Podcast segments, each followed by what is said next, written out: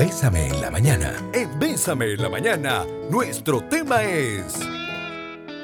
Hoy estamos con el doctor Carlos Estrada Garzona, conocido este doc, que nosotros apreciamos muchísimo y admiramos mucho. De la casa. Sí, es de la casa.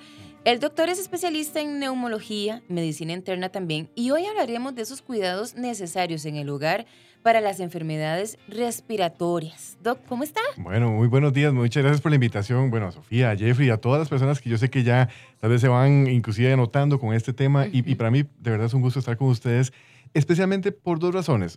Eh, el tema a mí me gusta por el área que me dedico a, a ver, que es neumología, pero también porque en esta época del año empiezan a salir muchas dudas. Ustedes ven que está lloviendo, mucha gente dice, bueno, me voy a quedar más en casa, o tal vez para algunos el hecho de haber cambiado su rutina durante toda esta pandemia, ¿verdad? De tener eh, teletrabajo, modalidades virtuales, los ha obligado a estar más en casa. Y, me decía una paciente, qué curioso doctor, porque yo tomé conciencia de que mi casa era muy húmeda, que mi casa era muy cerrada, que en mi casa había mucho polvo, por ejemplo, que tal vez antes no lo veía tanto porque no pasaba tanto acá. Y cuando llueve, todos sabemos que la, la, guarida, la, la, zona de seguridad va a ser la casa. Entonces, creo que este tema es muy lindo porque también se podría abordar, bueno, qué pasa afuera, fuera del ambiente del hogar. Hoy tal vez veríamos qué sucede dentro de la casa. Y también es muy valioso porque cuando uno habla de pulmón, es un órgano que usualmente todos relacionamos con ah, qué torta, está en un lugar lleno de polvo, o por ejemplo en Navidad sacamos los, los adornos famosos y salen esas cajas llenas de polvo, ay, qué torta, me agarró rinitis, ya tengo, me agarró tos, me agarró esa sensación como de que mi pulmón se afecta. Entonces es interesante porque tal vez lo más valioso de hoy es entender medidas prácticas, pienso yo, o inclusive algunas advertencias que uno podría tener para un paciente que tal vez dice, no, seguro fue que me resfrié, tal vez fue que me mojé y tal vez no considera que en la casa hay un factor. Y también me gustaría aprovecharlo para algunos mitos, porque ahorita vamos a ver inclusive algunos mitos que tenemos sobre, por ejemplo, las mascotas. Mucha gente dice, tengo un perrito nuevo, un gatito, y ya le echan la culpa al, pobre animalito de todo lo que está pasando, ¿verdad? Qué pecado. Y, es interesante porque a veces el motivo de consulta de un paciente eh, va enfocado a quiero deshacerme del animalito y tal vez es una alerta más bien de que al llegar este animal o esta mascota logramos identificar una enfermedad respiratoria. Entonces creo que tal vez lo, lo, importante de este tema, y por eso, eso se los agradezco en este momento, es el hecho de poder permitirle a muchos pacientes que tal vez tienen síntomas, tienen algunas alertas, algunas eh, banderas rojas, llamamos, donde tal vez han menospreciado un, fenómeno como la tos, han menospreciado la flema. Eh, popularmente en Costa Rica se dice, ah, es normal en la mañana amanecer como con la nariz tapada. Casi todos lo, lo, lo, tienen, inclusive salen a sus trabajos y ya a esta hora va como descongestionándose esa nariz pero cuando empieza a llover es un poco más sintomático y muchos pacientes lo que suelen notar es que desde su casa se sienten mal. Entonces, esto es muy valioso entenderlo, tal vez ver los síntomas en función de qué puede estar pasando. Y como comentabas ahora, la palabra enfermedad respiratoria es una, como una alerta, ¿verdad? Uno podría decir, bueno, qué torta, tengo un pulmón dañado o será que tengo solo alergia. Y, hay algunas pistas que uno puede tener para poder identificar qué puede ser sintomático, peligroso y cuáles son tal vez popularmente síntomas que tenemos en Costa Rica que vamos minimizando. Quiero dejar en, tal vez en la línea, por si quieren anotarlo todos, que Costa Rica es de los países, es uno de los países más húmedos del planeta. Si lo comparamos con humedad relativa, Isla Galápagos, para que lo, sepan, tres lugares. Isla Galápagos, el sur, eh, exacto, es, esas zonas de la selva, digamos, del Darién, Venezuela, Ecuador, y Costa Rica. Entonces, esto es muy importante saberlo porque en este momento se nos adelantó la lluvia, la lluvia nuestra usualmente es en julio y estamos ya en Semana Santa, prácticamente pasamos Semana Santa con lluvias. Y esto es interesante porque ustedes ven que hay un cambio de dinámica. Ahorita que estamos acá en Sabana, probablemente muchos de ustedes están en un lugar donde está soleado pero bochornoso, porque llovió, ayer. Y en la tarde de fijo va a llover. Entonces esos cambios de temperatura no solo hay que verlos en función del ambiente, sino también de lo que va a pasar en la casa. Por ejemplo, ¿qué pasa si una persona se mojó ahora en la tarde o se mojó ayer en la tarde? ¿A dónde va a llegar? A su casa y en su casa probablemente tiene eh, un espacio cerrado o son espacios húmedos, la ropa húmeda, ¿dónde la va a dejar? Todos estos detallitos a veces influyen en que un paciente alérgico se empiece a descompensar. Y por eso creo que este tema es muy lindo, no solo visto desde la lluvia, porque mucha gente dice, sí, yo, yo sé que con la lluvia me enfermo. No, es qué pasa en su casa, qué es lo que está sucediendo. Y obviamente hay algunas estrategias que les decía que no todo es tratamiento, pero que pueden ayudarnos a, a aliviar los síntomas, por decirlo así. Doctor, ayer hablamos justamente de, de pues, como un versus en las enfermedades transitorias o esas cosas que, pues, como mencionaba ahora, eh, comienzan a llegar las lluvias y, pasamos de una temporada más seca a una un poco más lluviosa y, compararlas un poquito, pero ¿cómo podríamos definir, y ahora sí entonces, enfocándonos en las enfermedades respiratorias, cómo, cómo podemos definir una enfermedad respiratoria? Vamos a ver, e, e, el, tema de enfermedad es importante diferenciarla de, de, solo el síntoma, ¿verdad? Porque, por ejemplo, si yo tengo un paciente que a lo largo de su vida tal vez estornuda una vez al día. Es más, inclusive hay pacientes que tienen un reflejo que es que al salir de casa, cuando se topan con el sol de la mañana, saliendo de aquí de la oficina, se topan con el sol y estornudan. Eso es un, reflejo que no es una enfermedad. Pero si tengo un paciente, por ejemplo, que estornuda durante toda la mañana, o especialmente tiene síntomas cuando cambia la temperatura, por ejemplo, cuando hace frío, cuando entran a una, cabina con aire acondicionado, eh, cuando se mojan o cuando llega la noche, que eso es muy importante como un truco, en la noche usualmente el pulmón tiende a activar más eh, todos los síntomas. Entonces, la continuidad es un punto importante. O sea, ¿cuánto tiempo llevo? Y aquí es donde yo lanzo la pregunta a todo paciente de, ok, si usted ha tenido flema, se ha sentido con una nariz como congestionada, con, con esa descarga como de la parte nasal, ¿cuánto tiempo tiene? Porque a veces tenemos pacientes que tienen años de tenerlo. Entonces ahí ya se va hablando más de una enfermedad respiratoria y no tanto el síntoma. Y el otro detalle es que yo puedo tener un fenómeno que ya en el tiempo va como agravándose. Entonces pasamos de tal vez solo nariz congestiva o cargada a tener más flema, a tener tos. Y la tos es una alerta, eso quiero dejarlo claro. la tos, cuando se mantiene por más de dos meses, se considera crónica. Entonces ya ahí hablamos de una serie de enfermedades que pueden orientarse en función del tiempo de evolución. Y por mucho, el más importante, que es como el más eh, problemático, la falta de aire. Que la falta de aire, eh, quiero aclararlo, puede ser por un tema cardíaco, hay otras causas inclusive, y también puede ser por pulmón. Cuando es por pulmón, normalmente es en esfuerzo, o sea, el subir gradas, cuando estoy haciendo eh, un ejercicio, por ejemplo, pero usualmente tiene igual la pista de que se activa en la noche. O sea, el paciente se acuesta y se levanta en la noche con esa sensación como de ahogo o asociado a la tos. Entonces, es muy importante la pregunta porque enfermedades respiratorias tenemos muchas y hoy podemos hablar de algunos ejemplos, pero el tema es diferenciar un único síntoma de la continuidad y que se vaya agravando en el tiempo. Doc, esa tos que, que, que, decís es lo que nosotros llamamos la tos de perro. Eh, sí, bueno, en Costa Rica, por eso me gusta, me gusta esa, palabra, porque en Costa Rica a veces le ponemos como apellidos a ciertos patrones de, de enfermedad o de síntomas. La famosa tos de perro, yo diría más bien es un fenómeno relacionado con exceso de secreción, exceso de flema, que mucho paciente dice, doctor, yo siento esa tos de perro que sale la flema como del pulmón. Y curiosamente no viene de la nariz que está cargada. Entonces, es una construcción que uno tiene que hacer en función de qué siente el paciente tos de perro.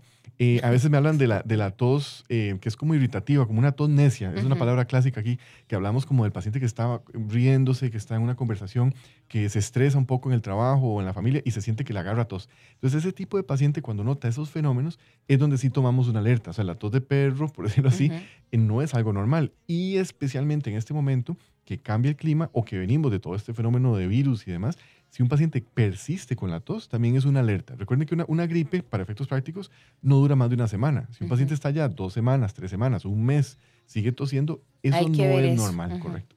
Hay que ver eso. Doc, y tenemos algunas consultas que están entrando al 8990-004. Vos también podés aprovechar para enviar tu mensaje de inmediato. Dice, doctor, una consulta. ¿A qué se debe que cuando uno se acuesta se le tape una fosa nasal casi que de inmediato? Gracias por traer a buenos profesionales, nos ah, dice, pura vida. Muchas gracias. Esa pregunta me, fascina por dos razones. Primero, para recordarles a todos que nuestra nariz no es algo estático. Uno a veces ve la nariz como nada más está ahí, como puesta, a veces un poco más estética. Algunos se quejan, tengo una nariz grande, pequeña, pero la nariz es un filtro. Y a nivel interno tenemos unas bolsitas que se llaman cornetes que cada cuatro horas se alternan. Eso es lo normal. O sea que tal vez ustedes van a notar que cada cuatro horas se bloquea una o la otra. En esta época, yo siempre les digo, normalmente va a estar una más bloqueada que usualmente la que está más cerca del tabique. Y ahí quiero aclararlo porque muchos dicen, pero ¿cómo? Entonces tengo la nariz torcida. No, todos por diseño tenemos cierta desviación. Y eso explica por qué un paciente siempre dice, yo noto que es la derecha o noto que es la izquierda, primero. Y segundo, la pregunta tiene una segunda parte que es lindísima, que es que todos, nosotros tres, cualquier persona en su casa, en la noche se va a inflamar de la nariz y el pulmón. Y no digo inflamar en el sentido que va a estar mal, sino que es un mecanismo que tenemos que no se entiende muy bien, pero funciona así. Por ejemplo, si yo estoy acá y llego y limpiaron es en, aquí en la cabina, las partículas del desinfectante, yo las proceso a esta hora, pero me voy a inflamar en la noche. O sea, nuestro pulmón procesa la, información en la noche. Es por eso que también cuando una persona se engripa, ¿cuándo le va peor? En la noche. Claro. O cuando alguna persona, por ejemplo, se colocó la vacuna de estos virus que hemos tenido presentes. En la noche. En la noche es cuando se siente mal. Eso es porque el mecanismo inflamatorio a nivel pulmonar eh, va a ser más exquisito, especialmente de las 2 a las 3 de la mañana.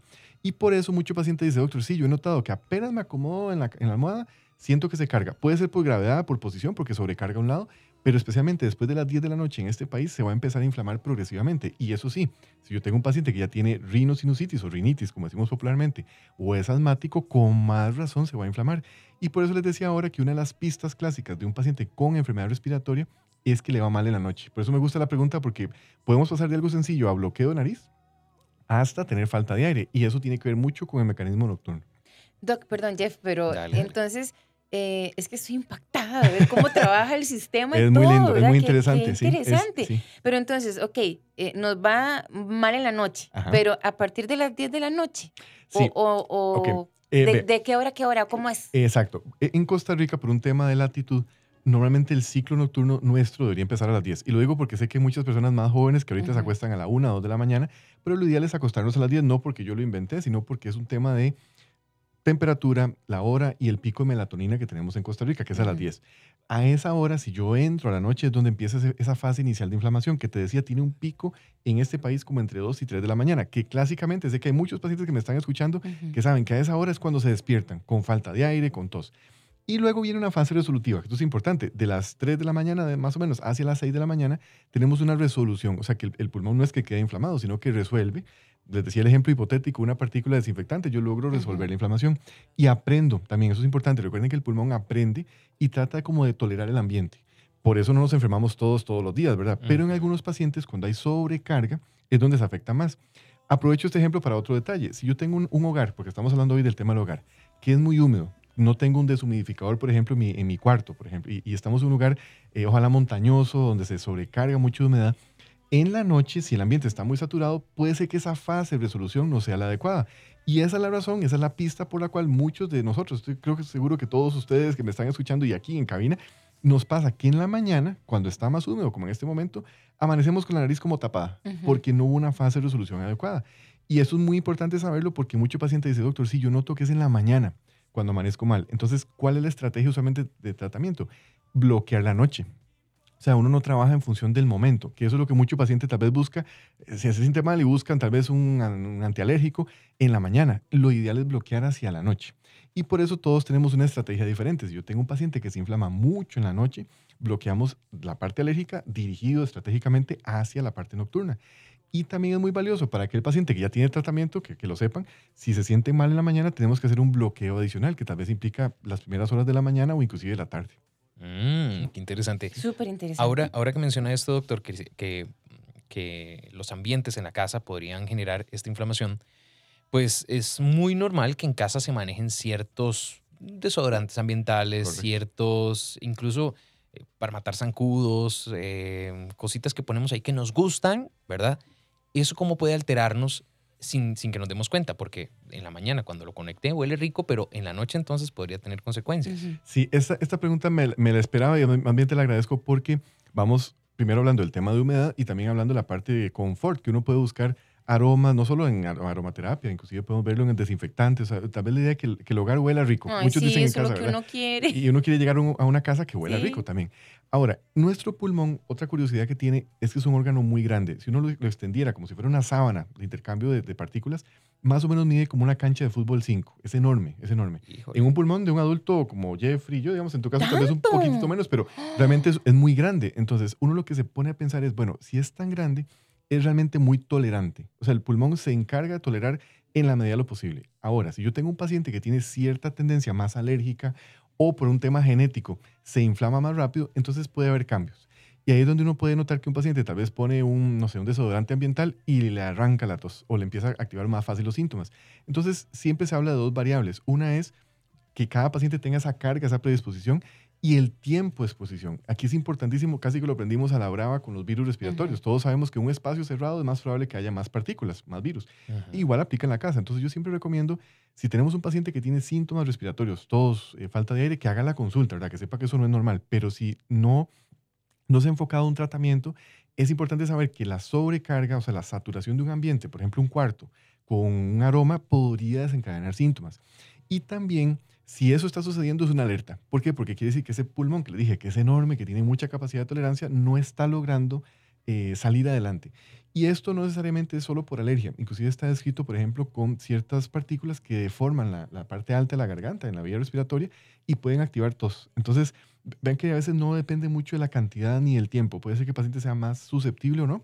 Y obviamente siempre es una alerta. Y aquí hago también el comercial, aunque Costa Rica tiene una bendición histórica Casi no vemos pacientes que fumen dentro del hogar. Eso ha ido cambiando, gracias a Dios, pero todavía algunos pacientes fuman. Y, el fumado queda la idea como, bueno, voy a ir al, patio a fumar y, para no afectar a la gente dentro de la casa, recuerden que hay fumado que se llama de segunda mano, o sea que la ropa, todo lo que son esas partículas sí quedan en el ambiente y eso también podría favorecerlo. Siempre doy esta pista porque a veces tenemos personas que tal vez asisten a un evento, eh, ahora que inclusive se pueden reunir más con sus amigos y tal vez estaban fumando. Y es interesantísimo que regresan a la casa y vienen con más síntomas.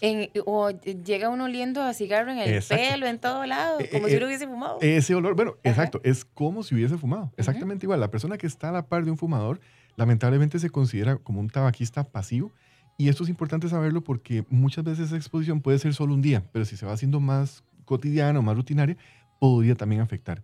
Y otro que es un comercial es el, el, uso o la cocina de leña, que aquí obviamente todos sabemos que un tamal con cocina de leña sabe mucho mejor, es delicioso.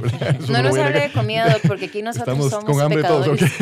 Eh, bueno, para los que no han desayunado ya les abrí un poco el apetito, pero eh, no, realmente es interesante que tenemos culturalmente esa, esa, esa noción, ¿verdad? Que la, la, la, cocina de leña es deliciosa, pero, pero recuerden que el fogón también va a afectar a la persona.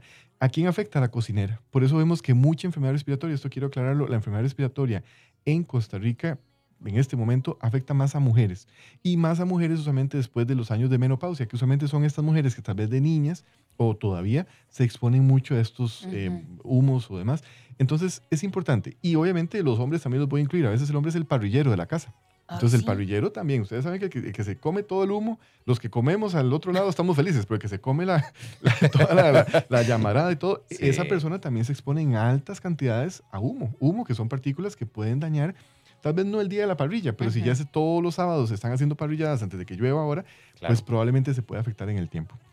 Aquí hay otro mensaje que dice, en mi caso desde hace unos meses que me baño con agua fría, paso con mucho estornudo y flujo nasal. Hay días que estoy bien y otros no. ¿Será por el cambio? ¿Qué puedo hacer? Sí, esta es de los clásicos mitos, inclusive lo, agradezco en el sentido de primero explicar que la temperatura del agua no es realmente el factor. O sea, si yo tengo un paciente que me dice, es que yo me baño con agua fría y me siento mal, uno lo primero que debe pensar es ¿por qué? ¿Será que es que tiene una enfermedad respiratoria? Ve que interesante que ella dice que tiene flema, que ha tenido tos, o sea que ya en ese momento uno lo que sospecha es probablemente una enfermedad alérgica o una enfermedad pulmonar que no tiene tratamiento. Y aquí viene un consejo muy lindo para todo paciente que tiene asma, que ha tenido enfermedad respiratoria, inclusive hasta una gripe que no se controló bien. Lo importante es saber que con tratamiento yo puedo estar donde guste. Lo digo así porque muchos pacientes me dicen, doctor, yo lo que voy a hacer es que me voy a ir a vivir a Nicoya, que yo sé que ahí todo es perfecto, que él es el ambiente azul, eh, bueno, la, tierra eh, prometida y además es muy seco, el clima es lindísimo, tengo la playa cerca. Sí, si lo puede hacer, yo feliz, pero realmente esa no es la estrategia. La estrategia es que un paciente pueda estar inclusive en el volcán Irazú con ese frío y se sienta bien. Entonces, a esta paciente lo que yo le recomiendo es más bien ver los síntomas, darles tratamiento y si el agua fría le está afectando es porque algo no está bien. Y más bien uno debería considerarlo como una alerta de algo que podríamos darle tratamiento y que ella se bañe con agua fría, con agua caliente, que haga lo que le guste. Y, lo digo porque ahorita tenemos la gran limitante de que muchos pacientes dicen, yo no puedo hacer mi vida normal porque me agarra a todos, me agarra falta de aire. Y recuerden que la persona que tose en este momento es el enemigo público. Y lo digo de verdad porque resulta que el que tose es sinónimo de enfermedad. Y tal vez son pacientes alérgicos. Entonces, qué triste, por ejemplo, en trabajo. He tenido muchos pacientes que me dicen, doctor, es que no, no puedo ni estar en la oficina porque, porque me ven feo, me ven como si fuera el malo de la película. Y estamos en esa transición y lamentablemente en una paciente como ella ve que lo relaciona con el baño. Así como otro paciente lo puede relacionar con, con su trabajo en la oficina, con el aire acondicionado. O sea, con las mascotas. Con, bueno, con las mascotas, que lo dije ahora que ahorita voy a dar un par de, detalles con esto porque la mascota no es la culpable, es más bien la alerta de que algo está pasando con el paciente. hablemos de las mascotas. Sí, bueno, obviamente eh, la mascota siempre es motivo de dilema, de susto y mitos, inclusive.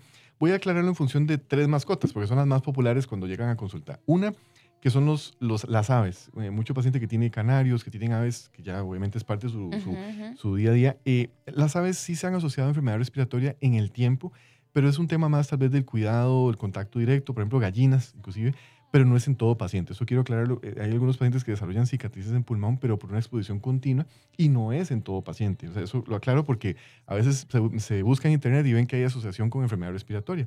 No es lo más frecuente. Yo más bien sospecharía que un paciente, si tiene, por ejemplo, un ave, que sepa que el tiempo de contacto podría afectarlo, pero si hay síntomas, buscamos la enfermedad primero.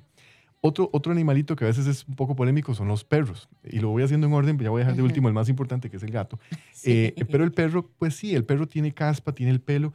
A veces me sucede con perritos que tienen pelitos muy finos, que a veces pueden activar, pero por un tema de respuesta alérgica. Recuerden que la alergia no solo es en pulmón, yo puedo tener alergia a nivel de la piel, eh, contacto directo con el animalito. Entonces tiene que ver mucho con el aseo, con cosas que a veces van pues en la rutina, ¿verdad? del animal. Pero si yo tengo igual un paciente que tiene contacto con un animalito, niño, adulto, y nota síntomas, lo primero que uno pregunta es, bueno, ¿será que es alérgico? Tengo que darle tratamiento.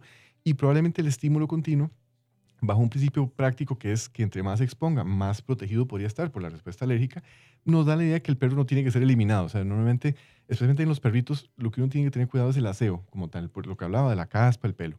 Y con el gato, que viene a ser algo similar, con el gato sí hay una curiosidad, porque con el gato sí se ha investigado mucho más, y voy a aclararlo por una curiosidad para los que tienen gatos, eh, se ha estudiado más que es el gato macho y que puede relacionarse con enfermedad alérgica. Se cree que es por un tema de aseo. Si ustedes tal vez tienen la oportunidad de tener gatitos, a mí me ah, fascinan esos animalitos.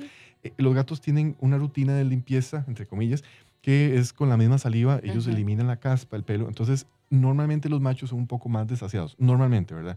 Entonces también, si uno tiene un gato que es un poco más desaseado, pues estarlo bañando, igual que aplica con un perro. Pero aunque esto suceda, aunque esté reportado, realmente, estrictamente hablando, no es el animal el problema. Si yo tengo un paciente que me está escuchando que ha tenido un animal, de un animalito, y nota síntomas, la primera alerta es, ¿será que es alérgico? Tengo que darle tratamiento, primero. Segundo, suele verse más con el animal que acaba de llegar. Y esto quiero aclararlo porque entonces el problema es que es el, el perrito chiquitito, el gatito recién llegado a casa, que todo el mundo lo quiere, y empieza a darle estornudos, tos. Entonces tal vez es un tema de adaptación y muchos de ellos traen su ambiente previo. O sea, por ejemplo, estaban en una cajita, los tenían en alguna, no sé, lugar donde estaban tal vez un poco menos cuidados y eso hace que cuando forme se acomoda el ambiente de la persona, de su casa, tal vez bajen un poco los síntomas. Entonces, lo digo para que no quede como la idea de que hay que quitarlos.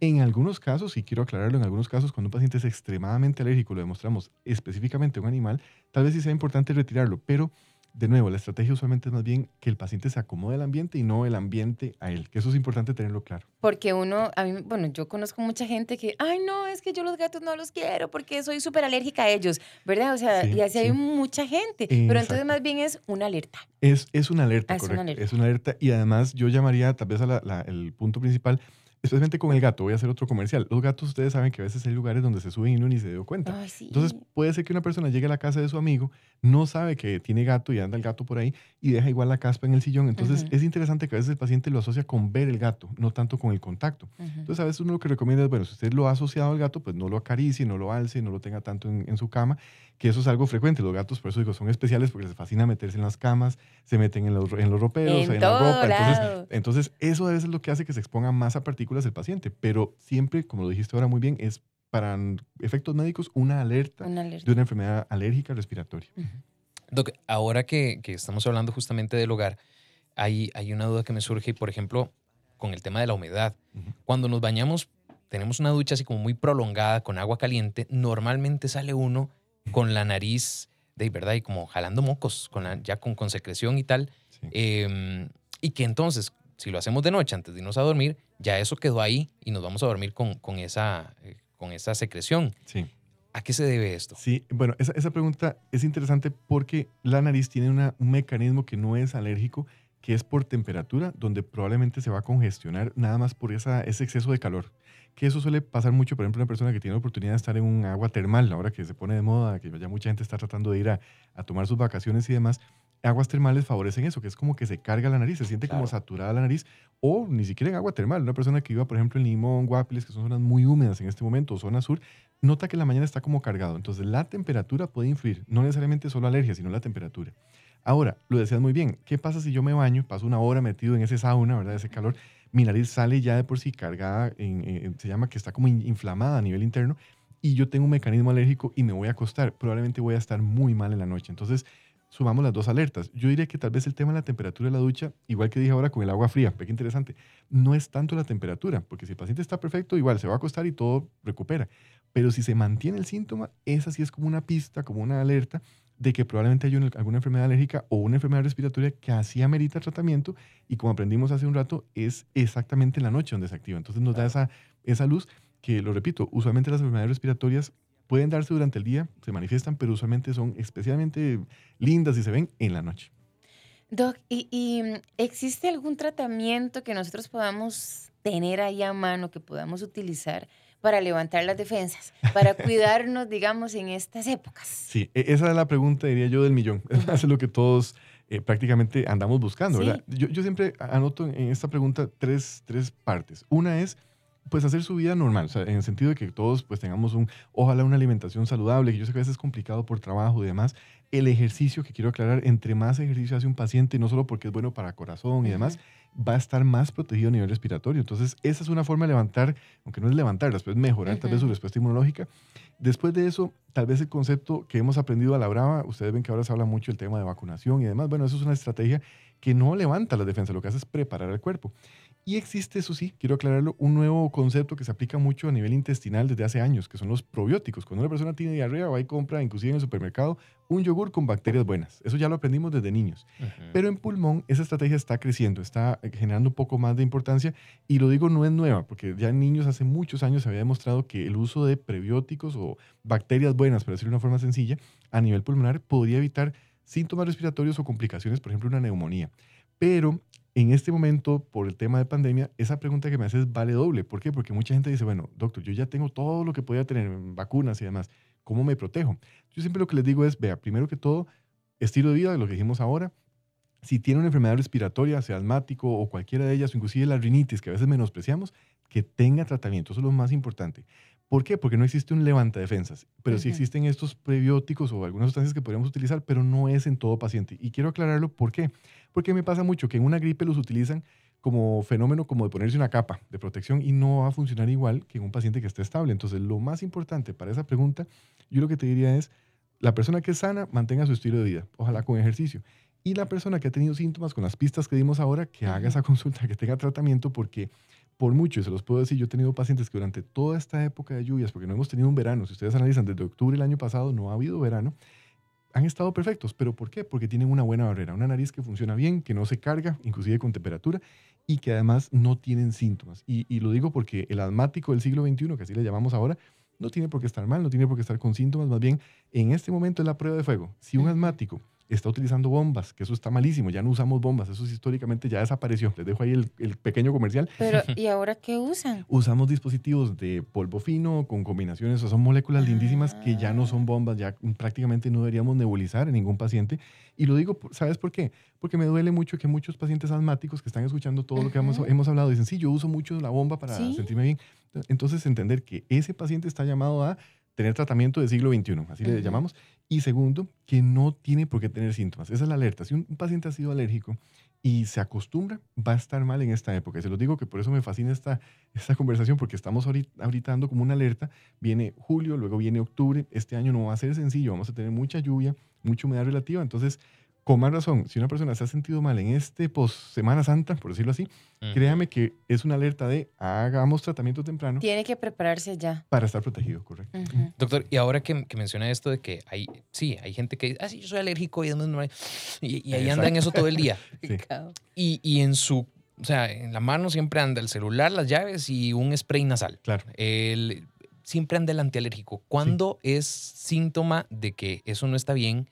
Desde que ya es una cotidianidad eh, andar siempre un antialérgico, hay que revisarse, es normal ser alérgico a la vida, o sea que uno entra en un lugar y ya, eh, los ojos grandes, ¡pum! Que la nariz empezó a, gotearnos. Sí, eso me, gusta mucho la frase que usaste, ser alérgico a la vida, ¿verdad? Realmente tenemos muchos ticos que se han acostumbrado a ser alérgicos a la vida, lo que todo significa. Entonces, realmente yo creo que es importante entender que no es normal. Inclusive existen escalas complicadas a nivel médico para clasificar, pero para efectos prácticos, una persona que utiliza, como dijiste ahora, anda su inhalador, sea de spray nasal o utiliza una bomba, que lo dije ahora como alerta, las bombas ya no se usan, pero si la tiene continuamente, la anda en el bolsillo, probablemente con solo eso ya sabe que está mal. Y la otra pista, que es importante ahora, es saber si un paciente que, por ejemplo, tuvo una gripe, que esto quiero dejarlo abierto, gripe abierto, no solo coronavirus, gripe de cualquier tipo, eh, quedó con síntomas. E, eso lo digo porque a veces queda la idea que no, yo me tengo que acostumbrar. Y muchos aprendieron como, como aguantarse. Por ejemplo, que tuvieron coronavirus y dicen, no, es que me tocó, tengo que aguantarme, eh, la tos se va a quedar por meses. Eso no es normal. Recuerden que no es normal. Yo no sé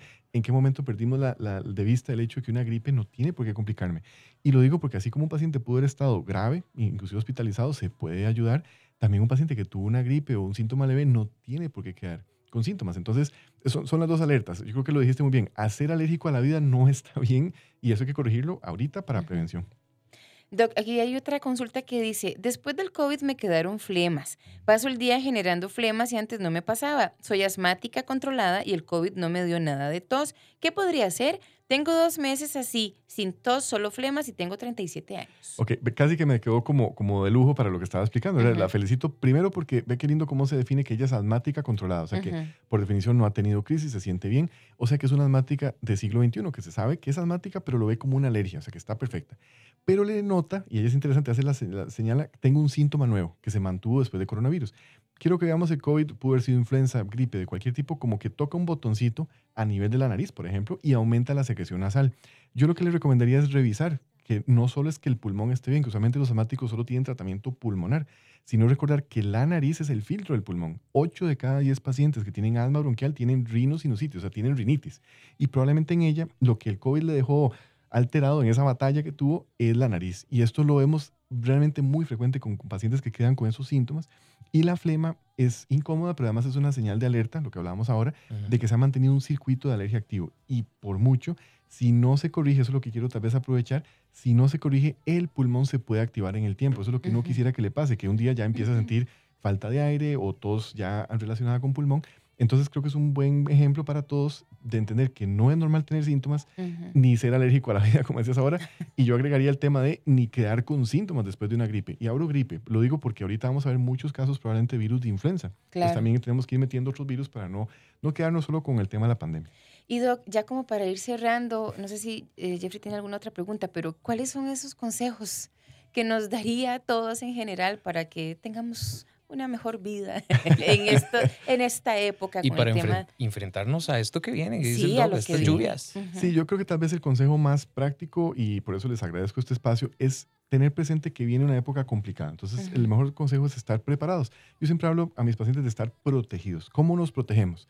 Desde lo más sencillo, que es utilizar una capa, una bufanda, abrigarnos, pero también si un paciente ha tenido alergia, que es lo que hemos hablado hoy, si ya sospecha, tuvo ahí la curiosidad de anotar las cosas que dijimos, entonces, saber que ese paciente necesita un tratamiento preventivo.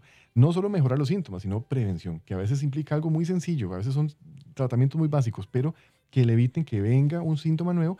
Y por mucho, si hablamos del hogar, que lo dije ahora, un, tema importante es revisar si hay mucha humedad, deshumidificadores son una buena opción en esta época, pero más que invertir, más que gastar dinero, es tener presente cuál es el síntoma que predomina y que el paciente esté estable.